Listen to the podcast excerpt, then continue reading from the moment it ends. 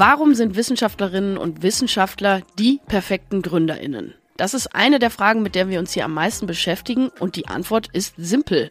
Ganz plakativ gesagt sind Wissenschaftlerinnen und Wissenschaftler Kummer gewöhnt. Man muss Resilienz zeigen, man muss ein der Glas halb voll Typ sein, um immer wieder aufzustehen, von Niederlagen zu lernen. In meinem persönlichen Fall jetzt in der Naturwissenschaft ist es so, dass wir uns Versuche überlegen, die wir beweisen möchten und ich kann im Prinzip schon mal davon ausgehen, dass 80 Prozent der Dinge nicht funktionieren, die ich mir ausgedacht habe.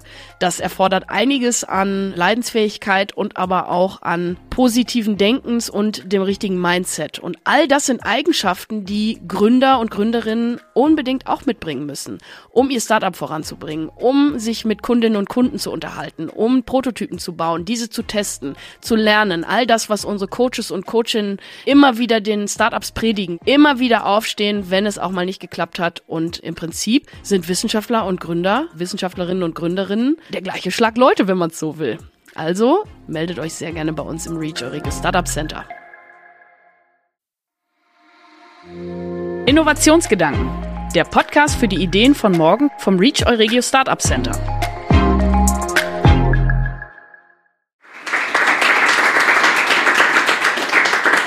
Willkommen zum Let's Talk. Heute geht es um das Thema, wie funktioniert Greenwashing? Und um diese Frage zu diskutieren, darf ich meine wunderbaren Gäste begrüßen. Und zwar haben wir einmal vor Ort Katrin Ganswind von der NGO Urgewalt. Herzlich willkommen, Katrin. Hallo. Und Professor David Bendig vom Institut für Entrepreneurship hier an der Uni Münster. Vielen Dank, dass ihr da seid. Danke für die Einladung, Dankeschön. Kurz zu mir, mein Name ist Lea, ich bin Innovationsscoutin hier am REACH und habe die Schwerpunkte Nachhaltigkeit und Women's Empowerment.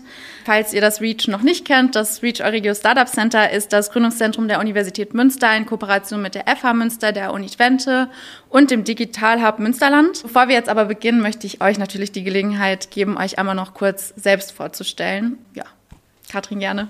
Ja, hallo, auch danke für die Einladung. Ähm, genau, ich bin Campaignerin bei einer Nichtregierungsorganisation. Vielleicht erstmal ganz kurz dazu, was das überhaupt äh, ist. Also Campaignerin ist eigentlich so eine Mischung aus Journalistin und Lobbyistin, würde ich sagen, weil ähm, so wie Journalisten auch müssen wir uns oft mit komplexen Themen auseinandersetzen, die recherchieren und die in Worte fassen, sodass es entweder eine breite Öffentlichkeit oder unsere Zielgruppe ähm, versteht und ähm, so ein bisschen Lobbyistin, weil wir da natürlich eine politische Agenda dabei haben, uns nicht so um reine Information geht und wir eben auch nicht nur die breite Öffentlichkeit über die Medien informieren, sondern auch ganz gezielt ähm, relevante Entscheidungsträger in der Industrie oder Politik. Also vielleicht zu dem Beruf, für den es keine Ausbildung gibt bisher und kein direktes Studium übrigens. Ähm, wir als äh, NGO Urgewalt, wir haben unseren Hauptsitz im Münsterland. Hier wurden wir halt gegründet, haben aber auch ein Büro in Berlin und bald auch eins in ähm, Köln. Uns gibt seit 30 Jahren. Ähm, wir versuchen, äh, Menschenrechte und Umwelt zu stützen, schützen mit dem Hebel des Geldes. Ähm, das heißt, womit wir angefangen haben, waren eigentlich große Infrastrukturprojekte anzuschauen, die damals von der Weltbank finanziert wurden. Innerhalb der Weltbank hat, die, hat Deutschland ja auch einen Sitz.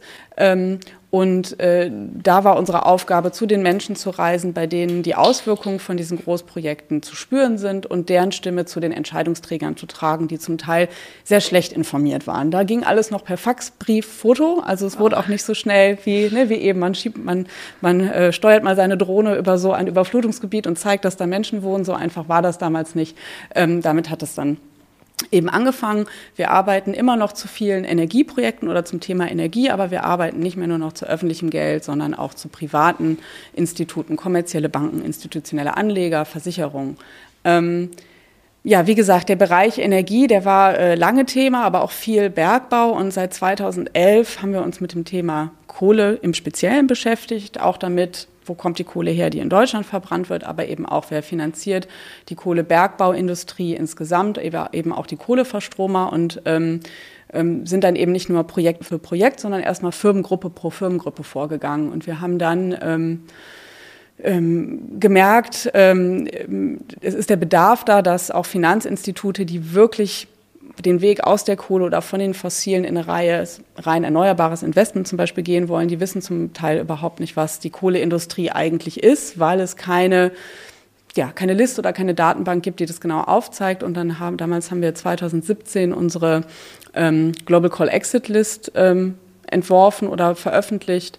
Die ähm, wird jedes Jahr ähm, auf den neuesten Stand gebracht, hat über 1000, listet über 1000 Firmen der ganzen Welt, die eben im Kohlebereich aktiv sind und soll eben ähm, zum einen helfen, Finanzinstituten, die grün werden wollen, ähm, zumindest aus der klimaschädlichen Kohleindustrie rauszugehen, also diesen ganzen Sektor zu bearbeiten, ähm, kann aber auch dafür sorgen, dass man seine nachhaltigen Produkte nach ja, möglichen Greenwashing scannt, ne, mhm. bei dem Thema irgendwie zu bleiben. Ähm, aber natürlich auch für unsere ganzen Partner auf der ganzen Welt, die zum Thema Finanzindustrie arbeiten, damit die mit dieser Liste arbeiten können. Und es gibt auch eine Nachfolgeliste, die Global Oil and Gas Exit List, wo alle Öl- und Gasproduzenten und solche Firmen, die neue LNG-Terminals und Pipelines bauen, äh, ebenfalls gelistet sind. Also der Bereich äh, Transition von den fossilen hin zu erneuerbaren, der geht natürlich an Öl und Gas nicht vorbei. Und auch da versuchen wir eben nicht nur, nicht mehr einzelne Projekte und Firmen, sondern wirklich ganze Industrien und die Finanzindustrie zu bearbeiten und dafür zu sorgen, dass ähm, auf lange Sicht wir eine rein äh, fossilfreie Stromerzeugung vor allen Dingen haben. Ja, vielen, vielen Dank für die Erläuterung. Großartige Arbeit, die ihr da leistet, auf jeden Fall. Äh, lohnt sich sehr, äh, auch mal bei Ugewald vorbeizuschauen, was äh, genau ähm, ihr an Projekten macht. Das ist äh, sehr, sehr, sehr spannend. Ähm, danke schon mal für den ersten Einblick. Ähm, David. Ja, genau, wie du schon sagtest, ich bin Professor an Uni Münster für BWL und äh, was, was, was man so den ganzen Tag macht, könnte ich vielleicht daran festmachen, was sind die Missionen einer Uni? Forschung, Lehre, Transfer. Ähm, ich glaube, Forschung und Lehre sind die anerkannten, etablierten Bereiche, die, die völlig seit Humboldt außer Diskussion stehen. Das heißt, einerseits stehen wir im Hörsaal, unterrichten, ich vor allem zum Thema Unternehmertum, aber tatsächlich kommen Nachhaltigkeitsthemen äh, sozusagen, werden immer, werden immer relevanter, äh, auch in unserer Vorlesung zum Unternehmertum oder in Corporate Strategy. Und ähm, genau in der Forschung äh, fokussiere ich mich vor allem auf zwei Bereiche im Bereich Innovation. Einerseits ist es ökologische Nachhaltigkeit, sehr, sehr stark auch eher CO2-Performance ähm, und Digitalisierung. Und vor allem die Frage dort, wie kann man das messbar machen? Wer ist denn jetzt wirklich grün? Das ist die Kernfrage, die witzigerweise bei Innovation und grüner Nachhaltigkeit eigentlich ziemlich gleich ist, weil es ist anders als bei Finanzen super schwer. Wir haben immer noch keine allgemein anerkannten äh, Standards. Und die dritte Mission der Uni ist so die neueste Transfer, die vielleicht bei meiner Professur eine größere Rolle spielt, weil Entrepreneurship, also Unternehmertum auf Deutsch. Ähm, und ähm, genau, da, da versuchen wir natürlich für Gründungen zu begeistern, möglichst im Hörsaal schon Leute zu aktivieren, dass sie zu den Scouts, Coaches vom Reach kommen, vielleicht darüber nachdenken, dass Gründung auch eine Karriereoption sein kann, um beispielsweise Herausforderungen dieser Zeit anzugehen, also nicht einfach nur zu BMW zu gehen, sondern auch vielleicht was anderes zu tun, ja, und dafür auch zu sensibilisieren, äh, das ist da auch nochmal äh, Teil der Aufgabe und dann zu übergeben, idealerweise an Coaches und Scouts. Vielen Dank. Ähm, bei euch beiden, es klingt das sehr vielfältig, euer Aufgabenfeld. Ich kann mir vorstellen, dass jeder Tag anders aussieht, aber trotzdem möchte ich die Frage einmal stellen. Ich finde es immer ganz spannend zu wissen, wenn wir jetzt so euch begleiten würden, so einen Tag in eurem Arbeitsalltag, äh, was ihr da macht und wie ihr vor allem auch gerade mit diesem Thema Greenwashing vielleicht, aber auch generell mit Nachhaltigkeitsaspekten in Berührung kommt. Du hast es jetzt gerade schon so ein bisschen angedeutet, aber vielleicht könnt ihr uns ein bisschen mitnehmen in euren Alltag vielleicht auch, was gerade aktuell ist. Äh, gerne. Also bei der Lehre ganz klassisch im Hörsaal. Jetzt hatten wir gerade äh, Corona hinter uns. Da war das alles eher digital und sicherlich bleiben auch immer mehr digitale Elemente. Aber es tut gut, wieder im Hörsaal zu stehen, mit Menschen zu interagieren. Das ist ja ähnlich wie bei Events sicherlich bei euch. Ja. Das macht wieder viel, viel Spaß und, und äh, ähm, genau, ist natürlich eine, auch eine schöne Sache. Das heißt, die Vorlesungen spielen vor allem im Semester eine Rolle. Ähm, also wie ich klassisch Hörsaal, Seminar oder online. Ähm, genau an der Stelle Werbung, Reach Academy, gerne auch online unsere Vorlesungen sehen und ähm, sich dort über Unternehmertum ähm, ja, informieren.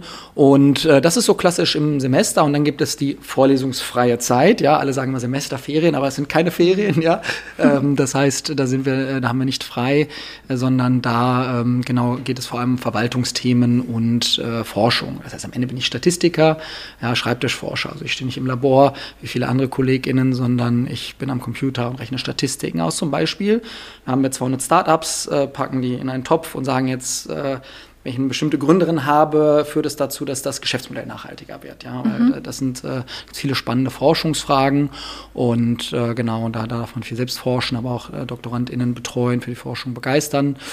Ja, und beim, beim Thema Transfer halt hoffentlich bei Events wie diesen dabei zu sein oder auch immer versuchen, am Puls zu sein, was, was, was die Coaches und Scouts so machen, zu verstehen, was da passiert.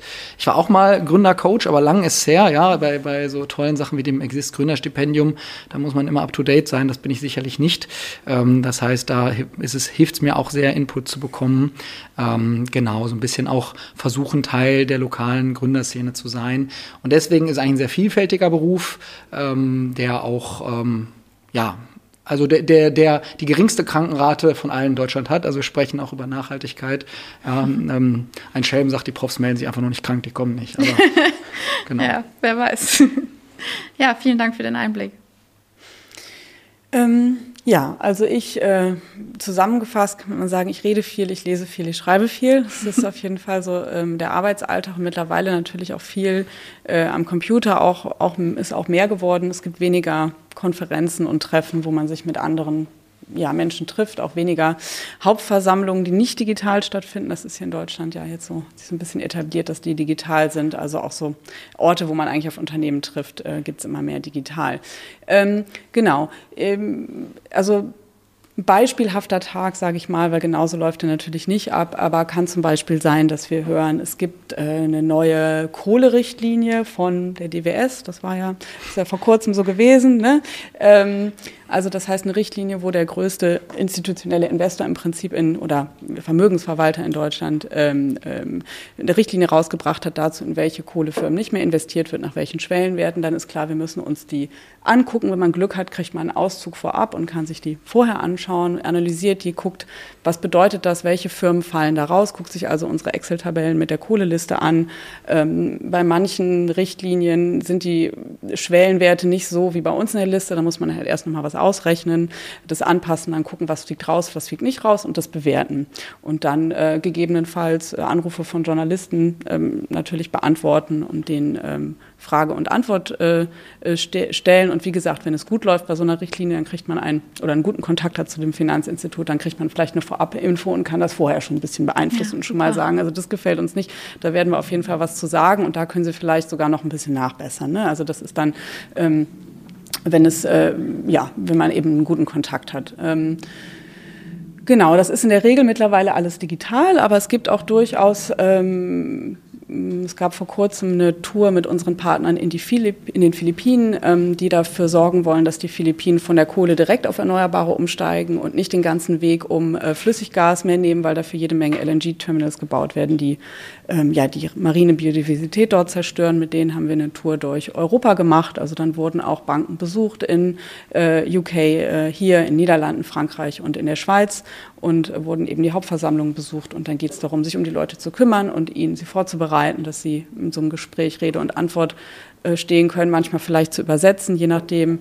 Ähm, ja. Und ähm, genau, ja, auch Journalistengespräche äh, zu lancieren zum Beispiel. Ähm, ja, dann jede Menge natürlich E-Mail-Listen, wo sich über den neuesten Stand, was passiert im Bereich Gas und Kohle, das relevant ist, was passiert im Bereich EU-Taxonomie, was passiert mhm. äh, im Bereich äh, Global Reporting. Und ähm, oft ist es dann auch so ein Auslancieren, okay, ach, das ist so ein Spezialbereich, welche Kollegin mhm. kennt sich da am besten aus, wer muss sich mit wem unterhalten. Es gibt vielleicht eine Anfrage irgendwo, äh, ähm, einen Kommentar, entweder im öffentlichen Raum oder manchmal gibt es ja auch so Beteiligungs- ähm, ähm Möglichkeiten im Bereich Nachhaltigkeit. Ähm, dann schaut man sich im Team um oder im Netzwerk der Partner, wer hat die meiste Expertise, wie kann man gemeinsam vielleicht auch eine Eingabe machen und hilft sich da unter Umständen ähm, auch gegenseitig. Ähm, genau, und ich habe ja eben schon mal gesagt, also Greenwashing so als Thema, als eigenes haben wir natürlich nicht, aber ja. wir kommen natürlich immer auf den Punkt äh, Bereich äh, Nachhaltigkeit, was ist äh, äh ja, oder ESG-Produkte sind es ja im Prinzip nachhaltige Finanzprodukte. Wie grün sind die eigentlich? Und da gibt es entweder Nachfragen, es gibt aber auch eine eigene Recherche von uns, äh, fairefonds.org, da kann man sich so nachhaltige Fonds oder Fonds angucken, wie nachhaltig die wirklich sind. Ähm, und äh, da werden wir entweder proaktiv gefragt oder ähm, sagen auch, okay, es gibt irgendwie ein bestimmtes Institut, das wir uns näher angucken und wo wir schon in den, den in den grünen Anlagen sehen, das ist voll mhm. mit Kohle. Ähm, da, ne, da, damit habt ihr noch einen weiten Weg. Ne? Also gerade im Bereich ESG-Produkte haben wir natürlich viel mit dem Thema ähm, Greenwashing zu tun. Das ist irgendwie das eine. Das andere ist, wenn wir äh, manchmal bekommen wir eben auch E-Mails von irgendeiner Bank, irgendeinem Investor, der unsere Kohleliste nutzt und sagt, warum ist XY denn immer noch auf der Liste? Die wollen doch aussteigen aus der Kohle, habe ich gehört, die haben einen super Transition Plan, steht so, hieß es in der Investor-Präsentation, was habt ihr denn immer noch zu bemängeln? Und dann geht es auch darum, sich unter Umständen auch mit verschiedenen Abteilungen auszutauschen und zu sagen, gut, die bauen weiter Kohleminen aus zum Beispiel, die stellen um von Kohle auf Gas. Das mag, das mag eine Brückentechnologie sein, aber nachhaltig ist was ganz anderes für uns. Und mhm. ähm, dann muss man, gibt es dann manchmal auch Mails hin und her und manchmal auch ein Gespräch mit dem entsprechenden, äh, mit, dem, mit der entsprechenden fossilen Firma. Ne? Also ja. dann mal ein Zoom oder so mit entweder dem Finanzinstitut oder der Firma, um das äh, zu klären. Ja, auf jeden Fall äh, sehr viele unterschiedliche Parteien, die ja auch versucht zusammenzubringen und so ein bisschen als Vermittler auch dazwischen äh, steht häufig. Ähm Du hast eine innovative Gründungsidee? Bewirb dich jetzt für unser kostenloses Startup-Programm unter reach-euregio.de. Gemeinsam begleiten wir deine Idee von der Evaluierung über die ersten Finanzierungen bis zur Umsetzung. Was jetzt ich bei euch beiden tatsächlich rausgehört habe, ist natürlich immer so die Frage, was ist überhaupt Nachhaltigkeit und wie kann man das messen? Aber was ist denn aus eurer ähm, Perspektive oder auch aus eurer Erfahrung heraus, was würdet ihr als äh, Greenwashing definieren und wie wird das auch in dem, in dem Nachhaltigkeitskontext gelesen? Also ich glaube, Greenwashing ist am Ende Desinformation. Ja? Also Desinformation ist eh das Problem unserer Zeit ja? und das ist Desinformation vor allem, dass ich falsche Informationen teile, entweder nur mit ökologischem Charakter oder zu allen drei Dimensionen der Nachhaltigkeit. Ja? Aber sozusagen, dass die Information ja, irreführend ist. Ähm, genau, so, so würde ich, äh, würd ich das bezeichnen. Ähm, genau. Ähm, ja, also irreführend würde ich auch sagen, ist gut. Manchmal würde ich sagen, auch verschleiert, also es, man verschleiert etwas und das so als, als Beispiel zu nehmen. Es gibt ähm, ähm, als im Rahmen von unserer Erhebung von Öl- und Gasunternehmen versuchen wir immer den Fossil Fuel Share of Revenue, also den fossilen Anteil am Umsatz zu berechnen. Und mhm. es gibt aber Firmen, bei denen das nicht so also schwer möglich ist, weil zum Beispiel Shell hat so eine, so eine Kategorie, die heißt Low Carbon. Und Aha. da gehört Erneuerbare, Solar gehört dazu, aber Gas auch. Ja. Mhm. Und das heißt, da können wir es mit vielen Schwierigkeiten und Annahmen vielleicht schätzen, aber genau ausrechnen kann man es nicht. Und gleichzeitig würde man vielleicht denken, ah, Low Carbon, das ist ja bestimmt total gut fürs Klima. Naja, aber aber so einfach ist, ist es nicht. nicht. Also das ja.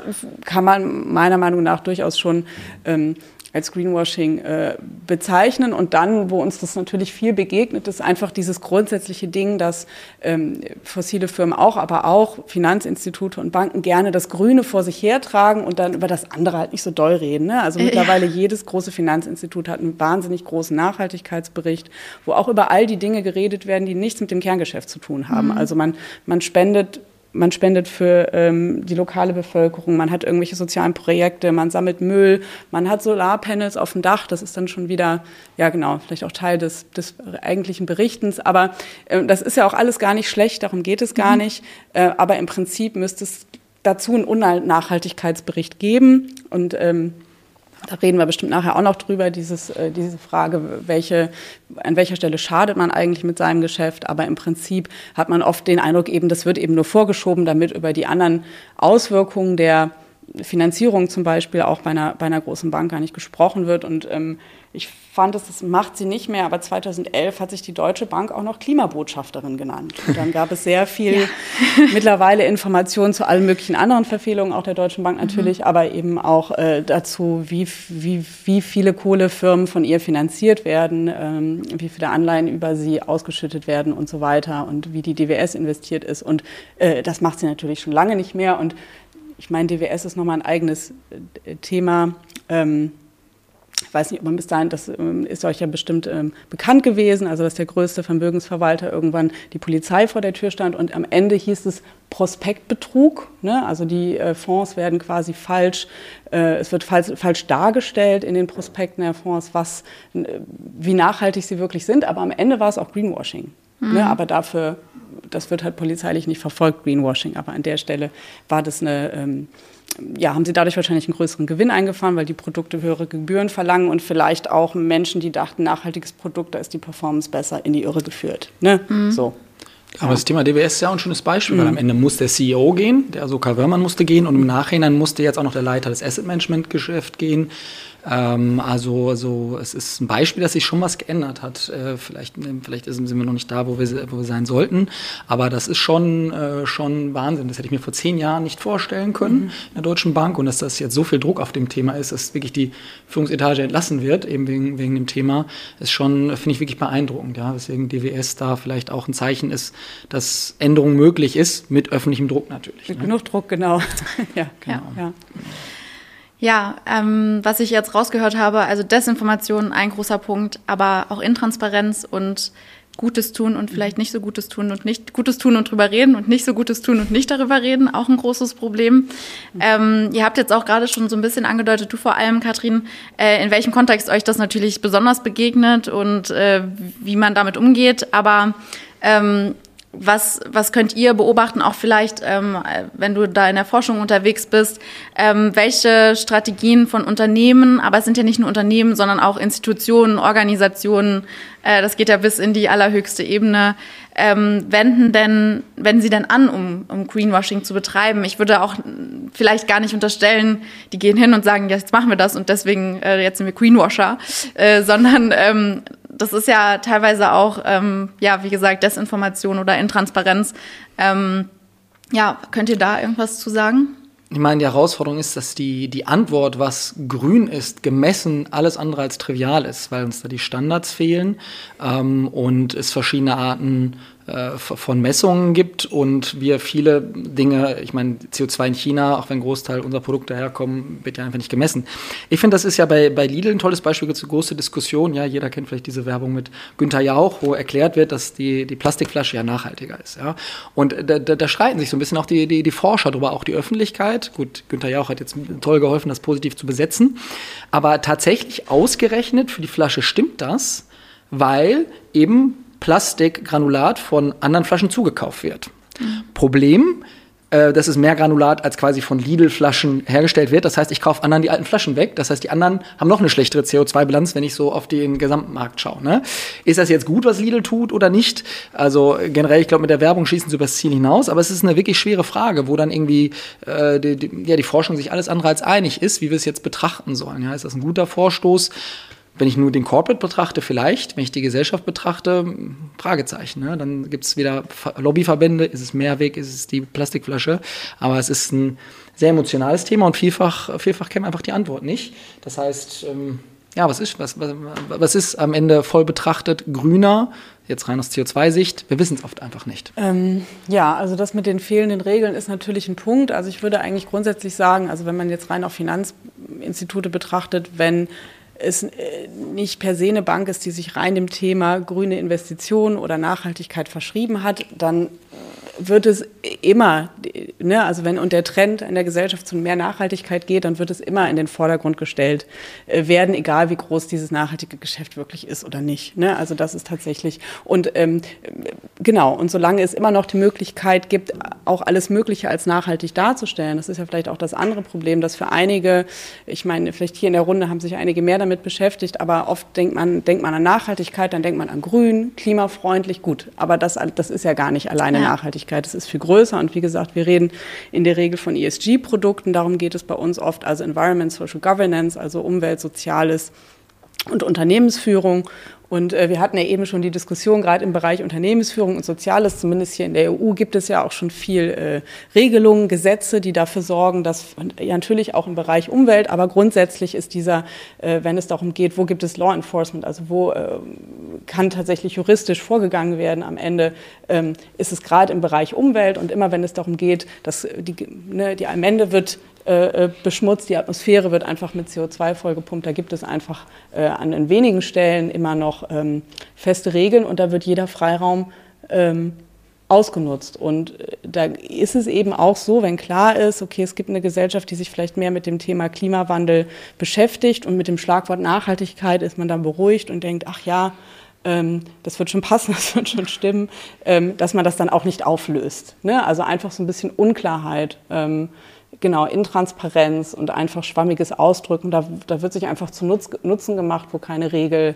ähm, da ist und wo ein Verbraucher, eine Verbraucherin auch nicht in der Lage ist, immer alles alleine nachzuvollziehen. Ne? Es, zu jedem Siegel gibt es ein, äh, ja, gibt's ein, ähm, eigentlich eine Gegenrede, warum dieses Siegel nicht äh, wasserfest ist. Ja, das Problem kennen wir in verschiedenen Dingen auch. Und genau. umso unsicherer wird man natürlich als Verbraucher und Verbraucherin auch.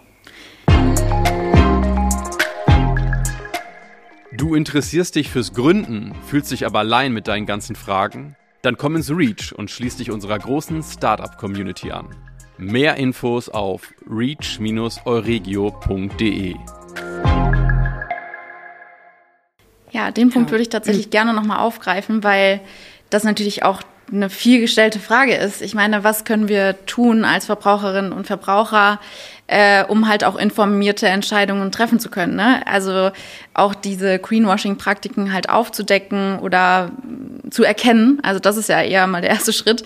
Ähm, du hast es gerade schon gesagt, es gibt viele Labels, es gibt Kennzeichnungen. Ich hatte vorhin auch schon erwähnt, klimaneutral. Was bedeutet das überhaupt und ist das nicht erkauft sozusagen? Ähm, aber aus eurer Sicht vielleicht, um den Blick da auch mal hinzuwenden, was können wir denn tun? Gibt es aus eurer Sicht was, was Verbraucherinnen Verbraucher schon tun können, um halt informierte Entscheidungen zu treffen?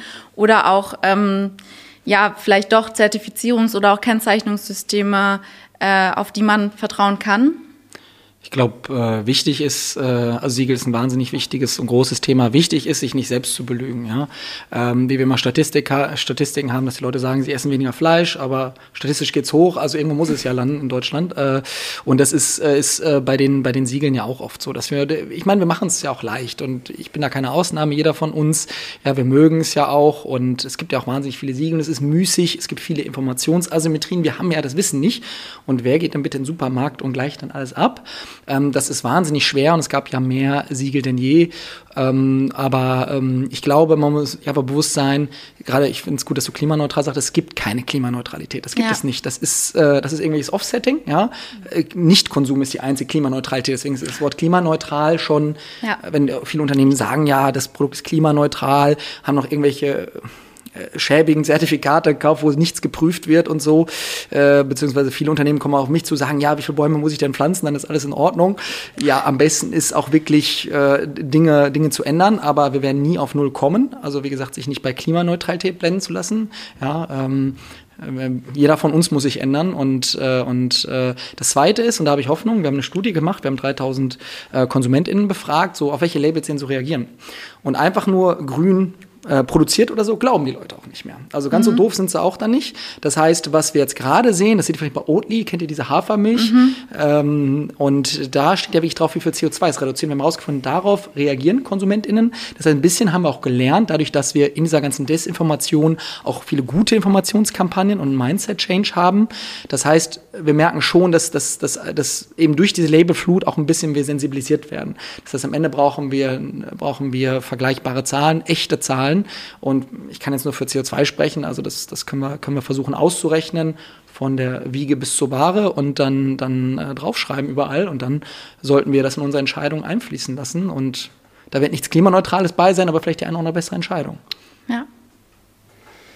Ja, das mit dem Draufschreiben oder so komplette Transparenz finde ich einen guten Punkt. Mhm. Ne? Also weil das ja vielleicht zum Beispiel bei der Frage, welchen Energieversorger wähle ich, das war irgendwie so lange mhm. die Frage. Ja. Und dann gibt es dieses Jahr, also RWE kann ein erneuerbaren Champion sein, aber bis vor ein paar Jahren gab es noch kein Reden vom Kohleausstieg und ja. mittlerweile ist er halt da. Aber äh, ne, also da war, wurde auch dem sehr, sehr lange einfach, äh, weiß ich nicht, den Ausbau von Erneuerbaren vor sich hergetragen, auch wenn die ganze Kohleflotte immer noch so Bestand hatte. Also dieses schau darauf, wer alles zeigt, ja, und wer mhm. einfach darüber redet, wir sind komplett erneuerbar oder wir bauen die aus oder wir bauen das wirklich zurück oder tun wir es nicht. Also einfach zu gucken, wer redet über sein ganzes Geschäft eigentlich. Ne? Das kann man im Bereich ähm, Finanzen eigentlich genauso sehen. Ähm, das Begriff klimaneutral finde ich auch noch mal ganz spannend, weil auch da würde ich sagen, darauf kann man nicht bauen, mhm. auf dieses Offsetting kann man im Prinzip nicht bauen. Da gab es auch einige Skandale in der Vergangenheit, dass es ganz oft gar nicht darum geht, man wieder vernässt ein Moor, das wäre noch der beste Fall, oder man, man äh, pflanzt tatsächlich einen Baum, sondern viele Zertifikate bedeuten einfach, wir verhindern Abholzung mhm. und da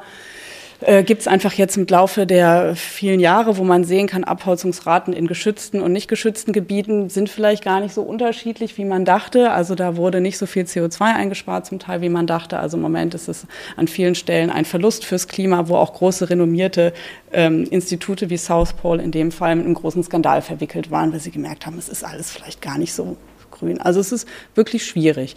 Ähm, wir versuchen tatsächlich das eher über, äh, ähm, ja, über deswegen über eigene Seiten, über eigene Informationen mhm. zu machen, weil eben auch noch alles, wir hatten auch eben kurz vorher das Thema EU-Taxonomie, also auch hier die EU-Regulierung auch immer noch nicht, noch nicht so weit ist. Also es gibt ja zum Beispiel so eine ähm, ähm, es gibt die sogenannten, ich weiß nicht, wie man das sagt, Artikel 8 und Artikel 9 Fonds, 9 Fonds, wo man denken würde, das sind die nachhaltigen grünen Fonds. Nein, leider ist es nicht so einfach. Diese sind einfach spezielle Fonds, die zum einen über ihre Nachhaltigkeitswirkung berichten, über die negativen Schäden berichten, die ja, in dem Maße nicht auftreten dürfen, aber wo unabhängige Institute und auch die EU-Regulierungsbehörden herausgefunden haben, da sind zum Beispiel, ich glaube, es waren 838 Fonds, da sind immer noch 270 Kohlefirmen drin. Und äh, ähm, Kohle ist nicht nachhaltig, auch nach EU nicht. Also bei Gas reden sie noch über Kohle nicht. Also da auch da ist es, ne, also so einfach ist es nicht. Da gibt es äh, in dem Bereich eigentlich noch kein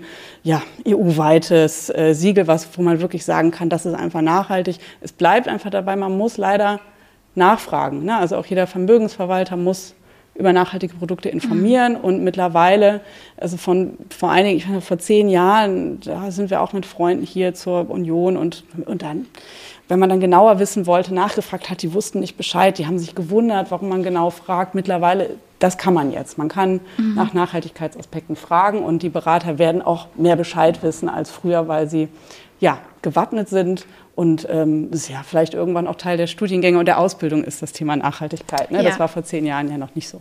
Ja. ja. Ich meine, was Aber ich nochmal spannend fände, da deine Meinung zu hören, ähm, wenn wir doch jetzt was machen wollen bei Offsetting, wir wissen, es gibt sehr, sehr viel ähm, ähm, ja, unsaubere Player, das, das ist klar. Ähm, aber ähm, was ich jetzt gehört habe, es gibt ein Startup, dass die, ähm, die kaufen wirklich die, ähm, die, die Zertifikate am Emissionsmarkt in die EU und vernichten die, so dass andere Emittentinnen ja. äh, die nicht mehr nutzen können. Mhm. Und es ist alles nicht ideal, aber da dachte ich so, naja, wenn ich mich informieren will, das war jetzt das Beste, was ich bisher gehört habe, was ich tun kann, mhm. ähm, weil, weil es einen echten Impact hat. Da stand am Ende, fand ich, hat das Startup toll gemacht, du hast ein Steinkohlekraftwerk zwei Stunden abgeschaltet oder so. Mhm. Also äh, so, sozusagen, also wenn es viele machen. Ähm, und äh, das, also da können auch Startups wieder vielleicht zum Guten beitragen, weil gar nichts machen ist ja auch keine Option. Ne? Also konsumieren tun wir alle. Äh, in Urlaub fahren wir doch auch, sind wir doch ehrlich. Ähm, Deswegen, ich weiß nicht, weiß nicht, äh, wie du das siehst. Ja, also ich finde, das eine ist dieses Ehrlichsein. Also auch wenn man sagt, ja, selbst wenn man seinen Urlaubsflug äh, irgendwie kompensiert, dass man weiß, okay, man mhm. versucht es damit ein bisschen weniger schlecht zu machen, aber es schafft einem leider kein ruhiges Gewissen. Und genau, also auch. Hoffentlich. Nee, also ne, keiner von uns ist perfekt und auch äh, wir, wir haben irgendwie auch alle unsere Klimafehler, auch wenn man das beruflich macht, das ist ganz sicher klar.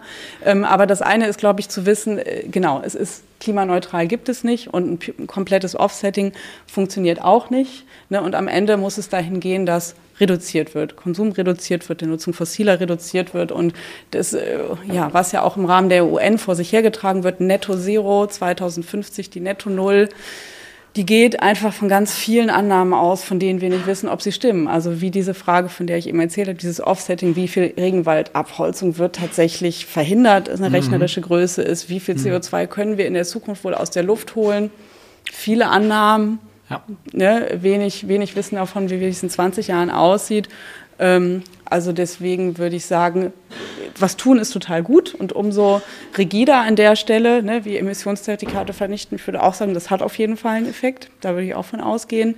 Ähm, ja, aber wie gesagt, sich nicht, äh, es ist, es ist bestimmt, es ist schwierig in einer Welt voller Krisen, aber es sich nicht zu leicht machen oder dann zu sagen, gut, dann lebe ich mit dem Fehler. Wenigstens so ehrlich sein. Ne? Ja. So. Aber ich möchte doch zusammenfassend ähm, vielleicht doch nochmal für, für die, die jetzt auch zuschauen und die sich das eben auch fragen, äh, so zwei Hands-on-Tipps, die ich jetzt von euch mitgenommen habe, ist zum einen natürlich Konsum reduzieren. Da gehen natürlich bei einigen schon alle Alarmglocken an. Also ich bin da total bei dir. Aber ähm, die andere Alternative ist natürlich, sich schon aktiv zu informieren und da auch sich nicht eben auf diese Siegel zu verlassen, ähm, sondern sich das fand ich einen guten Punkt, bei unabhängigen Instituten und auch ja, gibt ja auch schon einige NGOs, die das aufarbeiten, äh, woran man es gut erkennen kann, äh, welche Produkte welche Bilanz haben und so. Also ich glaube, da passiert gerade auch sehr viel. Aber was wir festhalten können, das ist natürlich mit ein bisschen Aufwand verbunden. Ähm, es beruhigt mich, dass das irgendwie sich in die Richtung wohl entwickelt, dass die Leute kritischer werden. Es gibt ja auch schon einiges ähm, an Regulierungen. Wir haben aber auch gesehen, wie vielschichtig das ist. Also es ist nicht nur in den Institutionen, Organisationen, Unternehmen selbst, sondern auch, was passiert in der Werbung Werbung, was wird nach außen getragen, was passiert wirklich intern, wie können wir das überhaupt auseinanderhalten oder woher wissen wir, ob das, was äh, kommuniziert wird, auch wirklich stimmt. Ähm, wenn ihr euch was wünschen könntet, ähm, von auch Regierungen, Behörden ähm, an Regulierungen, äh, was müsste da passieren? Ähm, aber auch vielleicht die Frage, was läuft denn vielleicht auch schon ganz gut oder wo seht ihr vielleicht auch einen, einen Trend, der in die richtige Richtung geht, auch in dem Bereich? Jetzt sagst du was Gutes. Äh, genau, genau. Ja, okay. Ja, schon Diskussion vorab, ja. Gut ich sag, Kopf, ich, ich, ich sag, das Glas ist halb voll. Äh, es ja. ist ja immer relativ. Ne? Performance ist ein relatives Konstrukt. Bewertung heißt vergleichen. Das mhm. ist immer so. Ähm, und wenn ich jetzt es global vergleiche, ist Europa absoluter Vorreiter äh, bei, bei, bei diesen Themen viel, viel weiter als die USA. In den USA tut sich aber auch erstmals was. Das ist ja auch äh, die letzten Dekaden nicht so gewesen. Und auch in China ist, ist, ist die Sensibilität Sensibilisierung hochgegangen.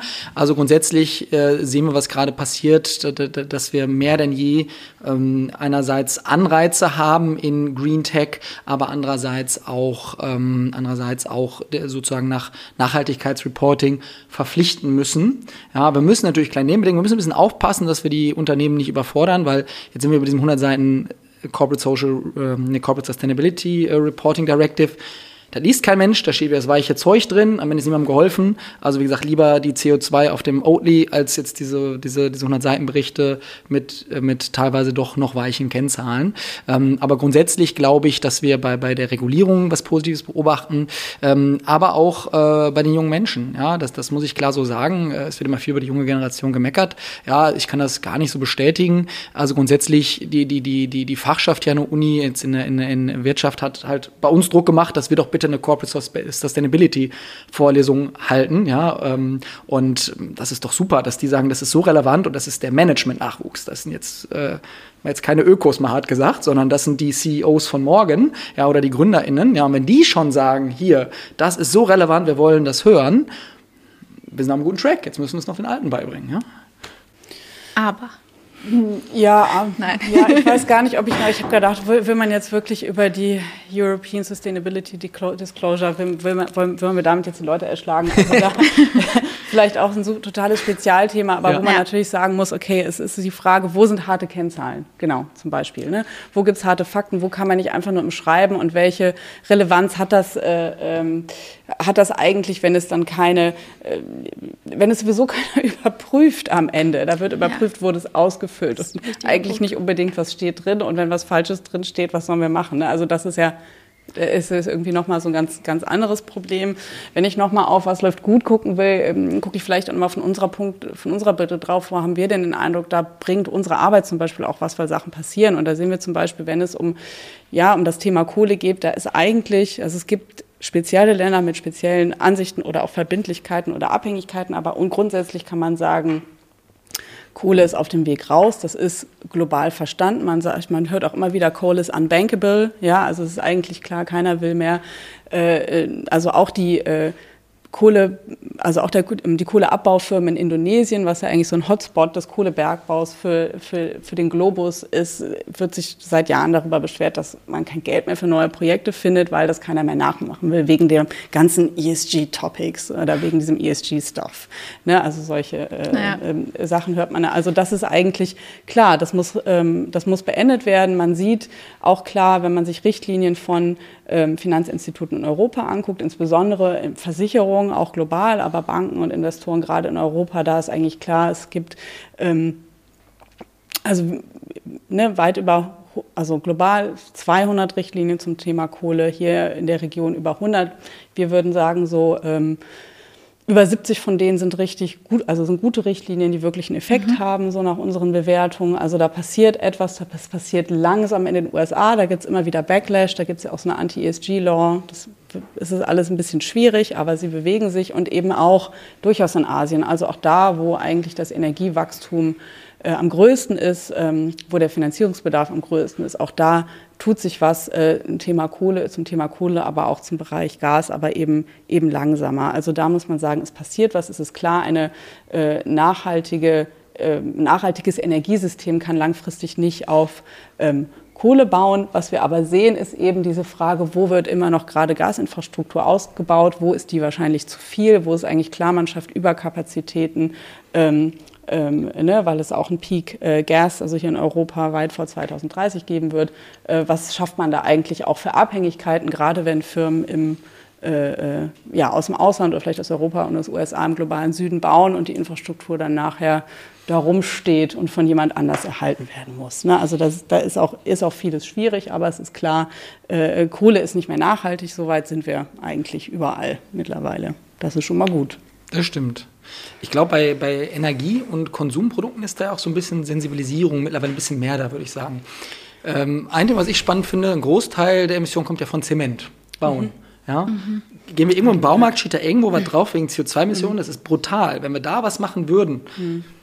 wir könnten super viel bewegen. Warum denken wir da nicht mal über Pfand nach? Ja, also das, das, ist, das ist doch nicht unrealistisch oder auch deine Produktion äh, was zu machen. Aber da redet keiner drüber. Ne? Das ist auch immer so öffentliche Wahrnehmung. Die Cola, die verstehe ich. Ja, der Zement, ich baue in meinem Leben, das interessiert mich auch nicht. Und als Bauunternehmer kann der Kunde zahlt es. Ist halt auch ein grundlegenderes Ding. Ne? Das denke ich immer bei Energieerzeugung ist das eine. Auto ist schon wieder ein ganz anderes Thema. Mein eigenes Haus, große Debatte um Eigenheime. Ja, ja. Ne, das ist wieder ein anderes Thema eigentlich. Und dann ist natürlich auch die Frage, wo sieht man welche Art von ähm, Ersetzbarkeit. Ne? Also wir hatten mhm. lange auch das Thema, auch innerhalb der NGO-Community, wann fangen wir an, über nachhaltigen Stahl zu reden, wann fangen wir an, über äh, ähm, Metcoal zu reden, äh, also mhm. äh, Kokskohle, genau. Ähm, und da war klar, 2017 haben wir gesagt, oh, wir müssen noch ein bisschen warten, weil die Alternativen noch nicht da sind. Was sollen wir den mhm. Banken denn erzählen? So mittlerweile, ja, ne? also jetzt sind Alternativen sichtbar, jetzt kann man auch darüber reden. Und ja, und aber das ganze Thema Bau, klar, nachhaltiges Bauen bedeutet am Ende ja auch weniger Ressourcen benutzen, weniger Platz haben. Mhm. Das wird, genau, genau, ne? genau. geht total in das, also greift sehr stark auch in das private Leben jedes Einzelnen von uns ein. Das macht es schwieriger. Auch wieder ein Beispiel für ein cooles Startup, Ecologt aus Frankfurt, schöne mhm. Grüße an Mario, ähm, die, die, quasi versuchen gerade herauszufinden, wie man zum Beispiel Müll nutzen kann beim Bauen. Mhm. Ja? Also da gibt's, kannst physikalische Eigenschaften messen. Wir sind ja schon sehr, sehr krass in Deutschland, wie schwer muss denn so ein Haus aushalten können. Und wir können da schon ein bisschen runtergehen, indem wir auch mhm. Müll darin verwenden. Also die, die, da müsste man aber auch die Standards senken, damit sowas erlaubt ist, damit die Unternehmen das machen können. Ich meine, die würden sich wahrscheinlich sogar freuen, weil es billiger ist. Ne? Aber im Moment dürfen sie es ja teilweise gar nicht. Ja. Das, das heißt, ähm, da, da, da, da muss halt von beiden Seiten kommen, vom Markt, dass wir dafür sensibilisiert sind, aber auch der, in der Regulatorik. Ja, und also ich meine, wenn man äh, hier Werbung für Startup machen darf, es gibt auch eins, was schon bald in Sassenberg angesiedelt Gerne. ist. Das macht äh, Fliesen aus Bauschutt, Sharks ja. heißen die. Und auch das ist erstmal muss die, also das weißt ne, du besser als ich, was erstmal investiert und angeleiert werden muss. Aber auch das, bis das einen Markt hat, bis das äh, soweit ist, aber das gibt es. Ne? Nachhaltigeres ja. Bauen bedeutet am Ende ganz viel Recycling. Genau. Und mit dem Code David10 könnt ihr sparen. Ja. Scherz. Nein, aber das ist doch eigentlich ähm, ein, ein, ein schönes Sum-up, wenn man so will. Also es braucht Innovation, es braucht Alternativen, ähm, die ja jetzt auch geschaffen werden. Natürlich braucht es dementsprechend auch Regulatorik, die es zum einen erlaubt, aber die auch reguliert, ähm, was wirklich nachhaltig ist und was nur so aussieht. Ähm, ich würde an der Stelle ganz gerne die Runde öffnen, an das Publikum äh, den Blick richten. Traut euch und stellt äh, gerne eure Fragen an unsere ExpertInnen. Also ich würde diese EU-Regulatorik gar nicht so niedrig hängen, weil zum einen ist die verabschiedet, wird runtergebrochen auf die Nationalstaatlichkeit. Die CSRD ist schon erwähnt, die wird immer schärfer gestellt. Absolut. Das heißt also, größere Unternehmen sind gezwungen, dort etwas zu tun. Und das ist das Problem. Das sind die großen Unternehmen und da ist ein Riesengap zu den kleinen. Aber zum Greenwashing, da finde ich was ganz Wichtiges. Du hast es auch schon erwähnt. Diese EU-Regulatorik ist extrem umfangreich. Die Bemessung der Nachhaltigkeit durch die Taxonomie wird immer schärfer gestellt. Und was ist die Reaktion dann? Bei dieser Fülle, dass ich einfach nur Pflicht erfülle. Das heißt, mhm. ich habe nicht die Denke Richtung Nachhaltigkeit und ich erfülle es nur. Und das ist eine Form von Greenwashing. Und der zweite Aspekt, diese nicht finanzielle Berichterstattung, die ergänzt wird zu der finanziellen, die wird geprüft von Wirtschaftsprüfungseinrichtungen, also von Leuten, die mit Zahlen ihr Leben lang konfrontiert waren, die also aus einer ganz anderen Welt kommen. Mhm. Überprüft von Leuten, die ebenfalls nur Zahlen kennen, also mhm. auch kein, ich sag mal, originäres Nachhaltigkeitsdenken haben. Und das ist der zweite Aspekt eines indirekten Greenwashings. Also ich erfülle Pflichten, weil die extrem umfangreich sind zu umfangreich und ich werde geprüft von Leuten, die ebenfalls nur Zahlen kennen. Das sind zwei Tendenzen eines, ich sag mal, indirekten Greenwashings. Ja. Idee, das zu ändern? Ich meine, wir schießen ja auch über das Ziel hinaus. Ne? Wir glauben ja, also natürlich muss Regulierung sein, aber wir können ja auch in, in anderen Ländern sehen, wie das schlank geht. Ja, also ich finde, die, die ähm, CSRD ist ja ein gutes Beispiel. Da haben wir ja so ein 100 Seiten Pamphlet, was kein Mensch liest, wo Prosa steht und das ist ja so, so Corporate-Sprache, ja, das sagt am Ende ja gar nichts mehr, ehrlich gesagt. Da gehen Leute drüber, die Profis sind, linguistisch und wir werten das auch in der Wissenschaft aus und da, da, da kann man auch viel mit Sprache machen, ja, weil es eben oft keine harten Kennzahlen sind. Das wird sich jetzt verbessern, ähm, aber tatsächlich die, die WirtschaftsprüferInnen, ne, die müssen ja aktuell noch kein volles Testat geben, selbst wenn ich das implementiere. Das heißt, das ist im Endeffekt, ich prüft deine Klausur, aber nicht so richtig. Ja, äh, da, ich meine, wie gesagt, wir sind einem guten Weg, aber, aber ich, ich, ich gucke nur so ein bisschen soft drüber. Ähm, das heißt, tatsächlich glaube ich auch, dass wir da aufpassen müssen mit Überregulierung. Ähm, äh, da, das ist tatsächlich ein Thema, das wir eigentlich, wir Dinge regulieren, also wir, wir fokussieren sich aufs Wesentliche. Ja, das, das, das ist oft das Thema. Ist doch vielleicht manchmal Biodiversität, CO2-Performance, sowas, klar, verständlich, in ein, einfachen Kennzahlen, muss am Ende an einer Seite zusammenfassbar sein, gerne Report dahinter mit den Erklärungen, ja, das brauchen wir doch am Ende und Standards in der Berechnung, ja, die dann für alle gleich sind, aber auch für den Mittelstand beherrschbar, damit wir nicht nur Jobs für WirtschaftsprüferInnen schaffen, die freuen sich, ja, ähm, aber am Ende der Mittelstand ächzt und wir sprechen über äh, Nachhaltigkeit in drei Dimensionen. Wenn wir dann die Jobs abbauen, ist auch keinem geholfen, ne? Also im Endeffekt, das Geld ist, fehlt ja im Operativen, ne? Also wir schaffen tolle Jobs am Schreibtisch, aber jetzt nicht äh, bei, bei manchem Produkt. Das heißt, wir müssen diesen Trade-off schaffen zwischen Bürokratie ähm, und, und der positiven Regulierung. Ähm, dass es nicht wie bei der DSGVO läuft, was eigentlich gut gemeint war, aber jetzt die ganzen Startups tötet, ja. Zumindest in Deutschland. Die Franzosen haben es ja verstanden, aber die Deutschen meinen ja, alles DSGVO tot. Und wenn das genauso wird, hat es auch keinem geholfen. Ne? Ja. Weitere Fragen aus der Runde? Äh, ich habe eine Frage, mir ist aufgefallen, ähm, nachhaltige Produkte oder was zumindest als nachhaltig verkauft wird, ähm, Schuhe aus Maisabfällen ähm, zu 70 Prozent vegan, äh, eine nachhaltige Zahnpasta, ähm, Bambus, Zahnbürsten, was auch immer, also da, die, die, die Liste könnte ich jetzt noch länger ausführen, die sind immer teurer, was ja auch irgendwie verständlich ist, weil sie unkonventionell sind. Ähm, ich komme jetzt aus Köln, bin nach Münster gegangen, das sind beides sehr, sag ich mal, hippe Großstädte in Deutschland. Ich komme aus dem Umfeld, ähm, wo, wo die Leute sich das größtenteils leisten können. Aber es gibt viele Menschen in Deutschland und nicht nur in Deutschland, in ganz Europa, die sich diese nachhaltigen, nachhaltigen Produkte nicht leisten können und dann eher auf konventionelle Produkte, also beharren. Wie kann man es das schaffen, dass man vielleicht eine größere Masse erreicht an Menschen, die sich diese Produkte leisten können, durch Subventionen, durch effizientere Produktionsprozesse? Was wären da Ihre konkreten Vorschläge, sodass man, sag ich mal, dass jeder, wenn jeder einzeln das machen würde, dass man dadurch vielleicht, selbst wenn es nur ein kleiner Impact ist, aber dass man dadurch schon was schaffen kann?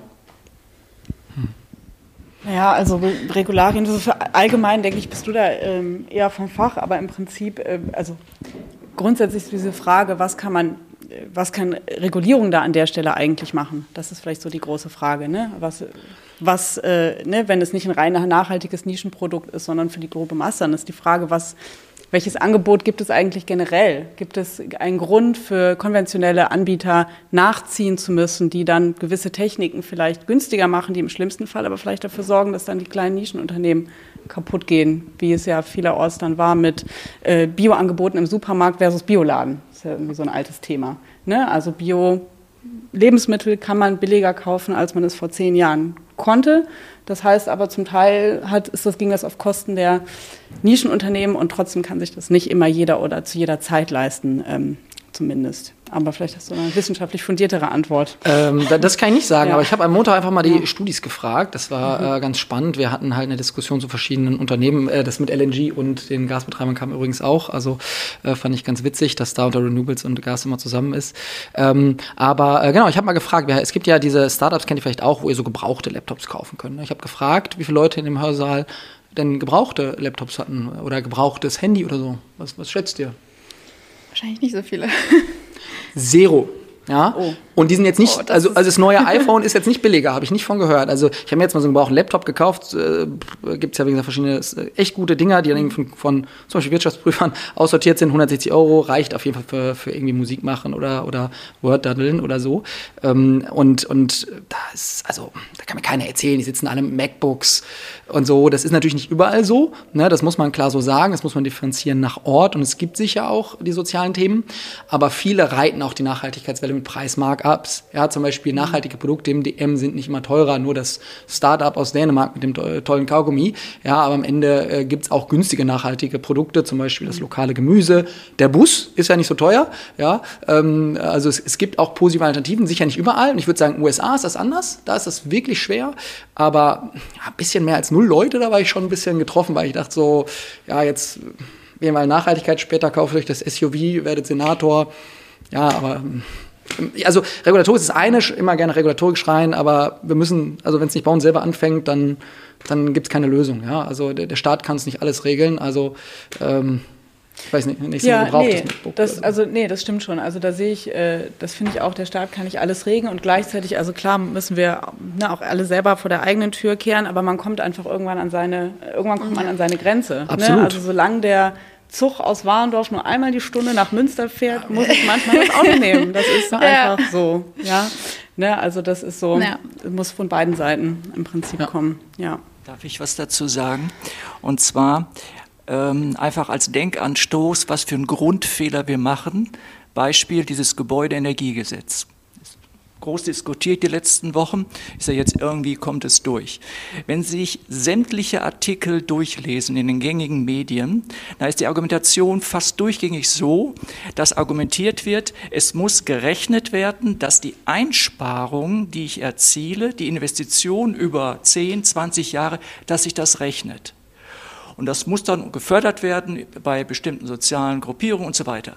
Aber der Gedanke, dass die fossile Einsparung etwas kostet, dass wir also sehr viele starke Schulter haben, die problemlos dieses stemmen könnten, also nicht, dass es auf Null hinausläuft, dass meine Einsparung meine Investition deckt, sondern dass ich investiere, weil ich ja CO2 einspare und vieles andere, die Denke taucht gar nicht auf. Und das ist als kleine Antwort auf dem, was Sie gerade gesagt haben, wir müssen, weil wir das Geld haben, und zwar einen Großteil unserer Gesellschaft hat das Geld, die Bereitschaft haben, das zu investieren. Da zählen die Banken dazu, da zählen wir Private dazu. Aber schauen Sie es an, wie argumentiert wird bei den Berechnungen. Es wird geschaut, dass es sich rechnet. Nein, es kann sich auch nicht rechnen, weil wir ein großes Ziel haben, zum Beispiel die CO2-Einsparung. Das als Anmerkung. Vielen Dank. Ähm, mich interessiert nochmal so eure Meinung zum Thema Greenwashing und im Zusammenhang mit dem Begriff Nachhaltigkeit, weil es gibt ja viele Startups, die auch von sich sagen, okay, wir möchten irgendwie die Wirtschaft nachhaltiger vorantreiben. Und dieses Wort Nachhaltigkeit ist ja auch nicht geschützt im Vergleich zum Beispiel zu dem Wort Bio, was man ja in Deutschland und Europa auch wirklich nur auf Produkte schreiben darf, wenn man wirklich ökologische Standards einhält, die auch festgelegt sind. Ähm, aber wir merken das gerade, also wir gründen gerade selber ein Start-up und wollen ein Produkt verkaufen, was wirklich auch schon in der ganzen Wertschöpfungskette mit pflanzlichen Materialien und wird am Ende recycelt von uns. Aber wir tun uns ein bisschen schwer damit, uns als nachhaltig zu labeln, obwohl wir auch merken im Marketing, die Menschen suchen ja nach nachhaltigen Alternativen. Und wenn sie dann bei Google oder Ecosia im besten Fall ähm, nachhaltige Produkte eingeben und wir uns aber nicht mit nachhaltig kennzeichnen, können wir auch nicht gefunden werden und die unnachhaltigen Produkte können auch gar nicht ersetzt werden. Also was ist einfach eure Meinung dazu? Ab wann würdet ihr einem jungen Start-up oder einem Unternehmen sagen, okay, man dürfte sich wohl als nachhaltig labeln? Oder vielleicht auch nicht? Es ist ja nicht reguliert, also, also ein Startup, ne? Äh, move fast and break things ja, machen. Ähm, also da, das würde ich sowieso machen. Ich würde es dann besser machen, also im Sinne von, ich würde es mit Fakten unterstreichen, ja, das ist was pragmatisch, sondern wirklich sagen, ich rechne es jetzt im vollen Scope aus, ja, was sozusagen die Lieferkette dort verbraucht, stell es vielleicht neben einen Procter Gamble Produkt oder so. Und dann ist es ja auch fair und dann ist es ja auch gut und dann ist ja auch der Change, den wir zum Positiven brauchen. Also ich glaube schon, dass ihr das tun solltet und ich finde es auch okay, dann so ein bisschen Guerilla-Marketing, frech den Großen aufzuzeigen, dass das auch teilweise Lügner sind. Was hatte jetzt McDonalds äh, hier diesen, ähm, wo die haben ihre Pappbecher jetzt auf den äh, auf dem äh, Plakaten gehabt und aus mir wird ein Buch. Ja, was für ein Bullshit. Ja, ihr könnt einfach richtige Teller nehmen. Ja, das ist doch Greenwashing at its best. Ja, dann kann man sowas aufgreifen, daneben stellen, ein bisschen frech sein. Vielleicht gibt es mal Post vom Anwalt, aber äh, da gibt auch gute Werbung. Ja? Mhm. Also, ähm, also wir hatten ja eben schon mal das Thema, was gehört zur Nachhaltigkeit dazu und dass es eben diese ganzen verschiedenen Bereiche gibt. Und ich denke, so von der Warte einer Umwelt- und Menschenrechtsorganisation muss Umwelt und Soziales in irgendeiner Form dabei sein. Ne? Also Soziales, ich denke, Startup ist ja immer ein bisschen Selbstausbeutung, vermute ich, ist ein bisschen wie ein NGO-Job. Darüber wollen wir jetzt vielleicht nicht reden. Ne? ne? Vielleicht, wenn man dann größer wird, ist es vielleicht anders. Naja, ne? also Unternehmertum gerade am Anfang ist ja einfach viel Arbeit. Ähm, ne, aber dass, so, dass, dass, es, dass es natürlich tatsächlich um äh, darum geht, den ökologischen Fußabdruck ähm, zu minimieren. Und ähm, die Frage, ich finde tatsächlich diese, was wir immer wieder hatten, dieses radikale Transparenz, also zu sagen, wir mhm. sind ziemlich nachhaltig oder wir halten uns für nachhaltig, weil und ich finde tatsächlich auch Produkte, wo man mal länger im Supermarkt steht, weil da alles draufsteht ne? So finde ich total toll. Und ich finde auch, also ich, entweder ich falle auch drauf rein, könnte man auch sagen, und bei mir macht es auch was, wenn man sieht, wir finden uns nachhaltig, weil wir sind pflanzlich, wir recyceln, wir machen, was auch immer du jetzt noch nicht aufgeführt hast. Also das ähm, tatsächlich zu benennen und auch zu zeigen, da hat sich jemand richtig Gedanken gemacht und wenn man dann mit irgendetwas angegriffen wird, ähm, da eben auch radikal ehrlich zu sein und vielleicht zu sagen, huch, das haben wir vielleicht nicht gewusst, das haben wir nicht gemerkt, das können wir besser machen, weil das kann ja trotzdem immer noch passieren. Ich kenne ja euer Produkt nicht, dass man dann nachher darauf hingewiesen wird, oh, diese Pflanze, die wird in der Region abgebaut, da gehört die gar nicht hin, da verbraucht die zu viel Wasser, da äh, verdreckt die in irgendeiner anderen Form das Ökosystem. Sowas gibt es ja auch immer wieder, diese Frage nach äh, recycelbarem Mais, der am Ende äh, ähm, ja, Hunger verursacht, um das jetzt mal sehr verkürzt darzustellen. Ähm, damit dann auch im Dialog weiter umzugehen. Also ich finde auch, klar, man muss gucken, wie man bei äh, Ecosia oben in der Suchliste landet. Und ähm, da können wir NGOs uns bei Startups auch was abgucken manchmal, glaube ich. Ja. Ich finde tatsächlich, das ist ein ganz gutes Schlussstatement und fasst auch unsere Diskussion der letzten Stunde zusammen. Also radikale Transparenz, wie du es gerade so schön genannt hast, als Antwort auf Greenwashing oder als Gegenstrategie zu Greenwashing. Ähm, ja, liebe Katrin, lieber David, ich bedanke mich ganz herzlich bei euch, dass ihr euch die Zeit genommen habt, äh, mir Rede Antwort gestanden seid und auch dem Publikum natürlich. Ansonsten wünsche ich allen noch einen schönen Abend. Dankeschön.